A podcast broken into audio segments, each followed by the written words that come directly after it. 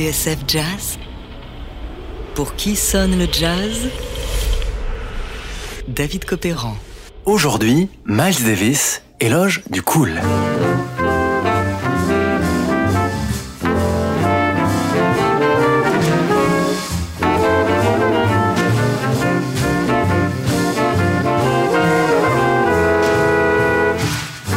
Cette musique si élégante, douce et soyeuse à nos oreilles Eh bien, c'est celle d'un jeune trompettiste de 23 ans qui, à l'époque où triomphait le bebop, sonna la révolution tout en douceur.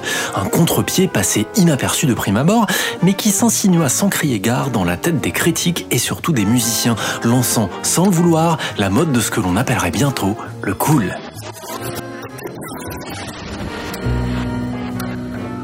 Alors, où est le cool? Eh bien, en 1948, il est dans un petit appartement miteux de Manhattan. En réalité, ce n'est même pas un appartement, mais une cave, sous un salon de coiffure et une blanchisserie chinoise. Murs décrépits, lardés de tuyaux dégoulinant de toutes parts, petite lucarne donnant sur une cour intérieure laissant à peine passer un rayon de lumière, voilà le tableau. C'est là que vit Gil Evans, 36 ans, un Canadien aux traits tirés, au visage sec, le front marqué par des rides, de gros sourcils et des cheveux déjà grisonnants. Compositeur et arrangeur, du genre doué mais fauché comme les blés, il vit là avec Becky, son gros chat noir. Pour tout confort, on y trouve un petit coin cuisine, un lit, un magnétophone à bande et un piano droit, amplement suffisant pour occuper les nuits de ce grand solitaire dont l'activité principale est de noircir des partitions en mangeant des sandwichs au fromage. Qui a dit vieux garçon?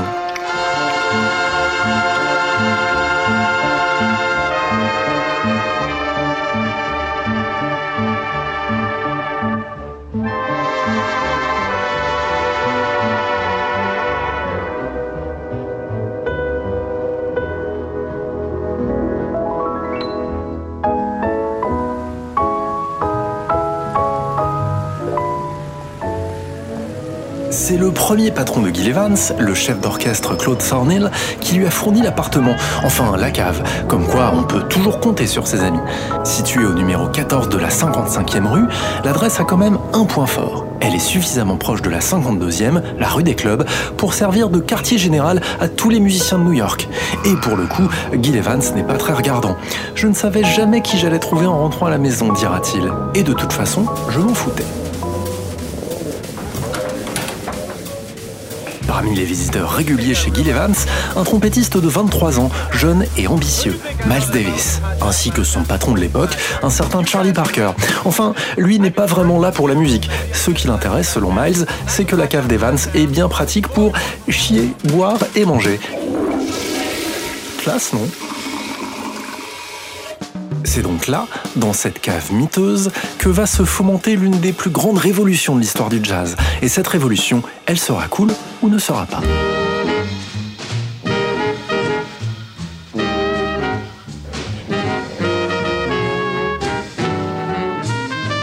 En 1948, cela fait trois ans que Miles Davis s'est établi à New York et il tourne un peu en rond.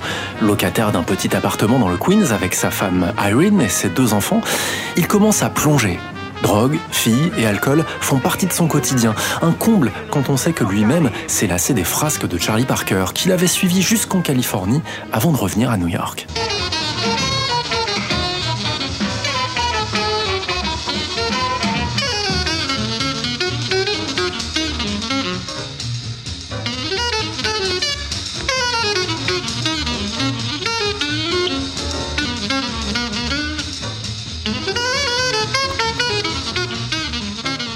Avec Parker, c'est musicalement que ça coince.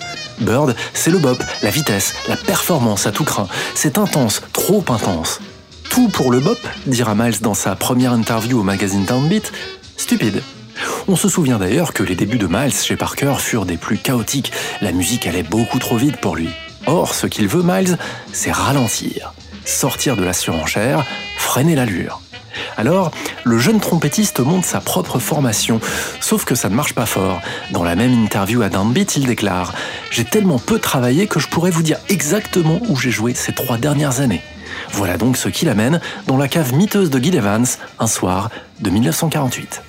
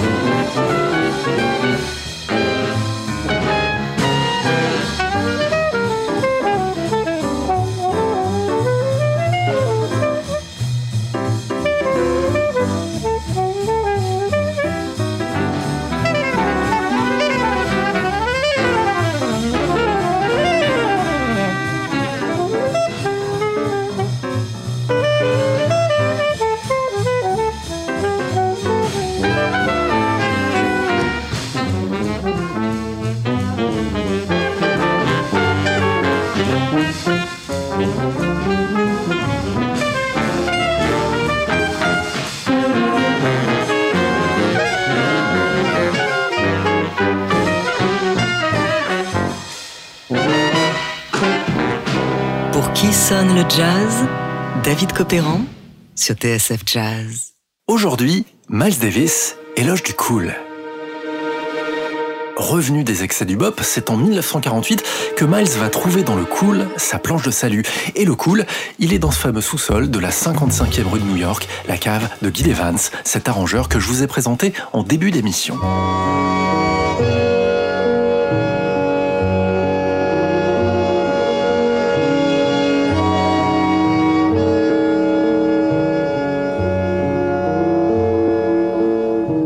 Evans a fait ses débuts dans l'orchestre de Claude Thornhill, une sorte de visionnaire. C'est lui qui a introduit dans l'orchestre de jazz les pupitres de corps et de tuba, créant une palette sonore très originale. Un son cuivré, sans vibrato, qui favorise la recherche harmonique, décuple l'essence et l'imagination.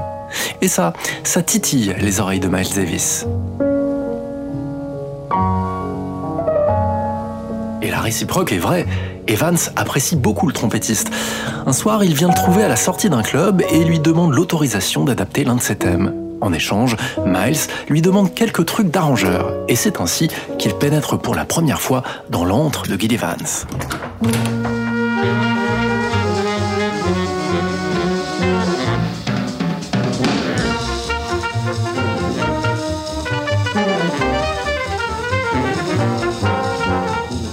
S'est rendu compte que j'aimais sa façon d'écrire et lui ma façon de jouer, écrit Miles Davis dans ses mémoires. Nous entendions la musique de la même manière. Mais alors, qu'est-ce que Miles Davis cherche exactement? Une musique à la fois plus douce et confortable pour lui, plus lente, qui fasse appel au registre médium de sa trompette. Quelque chose qu'on puisse fredonner dans la rue avec sa petite amie, dira-t-il.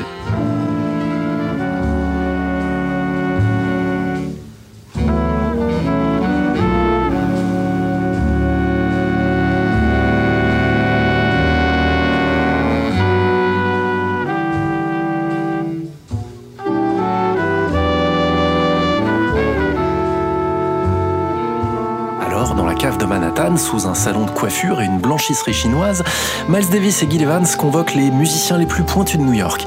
Un groupe mixte de couleurs et plutôt hétéroclite. Parmi eux, les saxophonistes Lee Konitz et Jerry Mulligan, le pianiste John Lewis et le batteur Max Roach.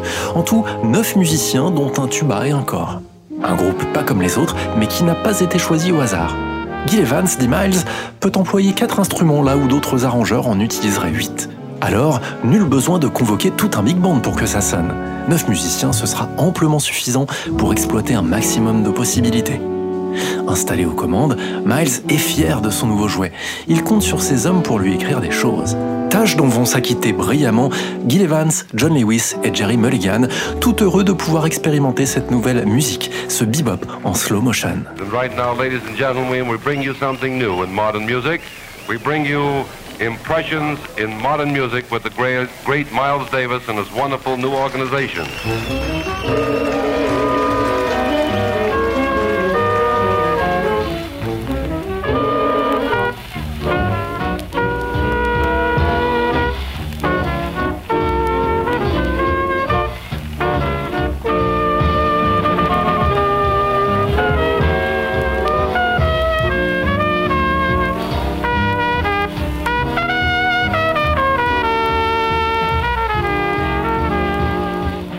En septembre 1948 au Royal Roast, un ancien restaurant de poulet, que Miles Davis présente sa nouvelle création.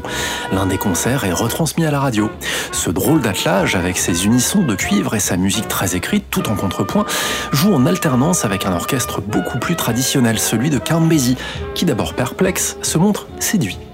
Ces trucs-là, dira-t-il, sonnaient un peu étranges. Je ne sais pas vraiment ce qu'il faisait, mais j'aimais plutôt ça. Une chose est sûre, à ce moment-là, un vent de fraîcheur et de coolitude souffle sur Manhattan.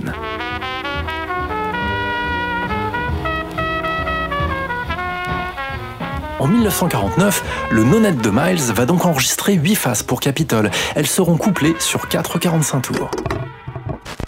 Et l'accueil est plutôt chaleureux.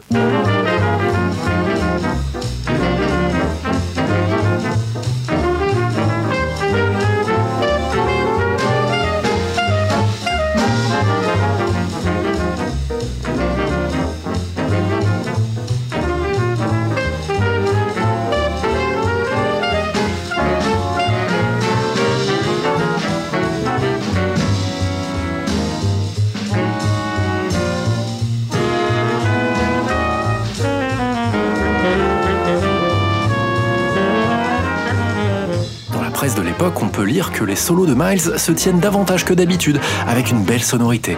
Tout s'accorde parfaitement, et pour une fois, notre chroniqueur de la revue Downbeat, quelqu'un s'est soucié de la dynamique orchestrale. Si le grand public va d'abord passer au travers, cette musique va bientôt faire son chemin petit à petit, s'insinuant dans les oreilles des critiques et surtout des musiciens. Huit ans plus tard, en 1957, Capitol va rassembler toutes les faces et les éditer sur un album baptisé Birth of the Cool, un coup de génie du producteur Pete Rugolo et une étiquette qui va rester, car entre-temps, cette musique cool a essaimé partout aux États-Unis, et particulièrement en Californie où l'école West Coast s'en est emparée, et plutôt deux fois qu'une. Une sacrée prouesse quand on pense à la durée de vie extrêmement courte du donnet. Deux semaines au Royal Roost, une poignée de séances et rideau. Ne reste plus à Miles qu'à recueillir les lauriers. Un Miles qui, par ailleurs, aura sa petite idée quant à l'impact du disque. Contrairement au bop, qui était une musique entièrement noire, écrit-il, les blancs pouvaient comprendre Birth of the Cool.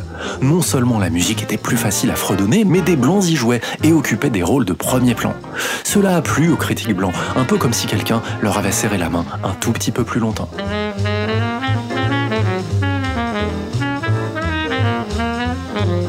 Il est clair que sans Miles, le nonette n'aurait jamais existé, avouera le saxophoniste Jeremy Mulligan. Il était parfait, à partir de sa sonorité, tout suivait naturellement.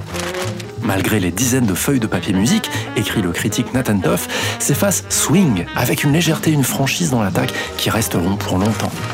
Un accident majeur de l'histoire du jazz, disait le spécialiste Alain Tercinet, que d'autres comparent au légendaire Hot 5 et Hot 7 de Louis Armstrong. Car oui, en 1949, dans cette cave insalubre de Manhattan, Miles Davis avait, et pour longtemps, trouvé le cool.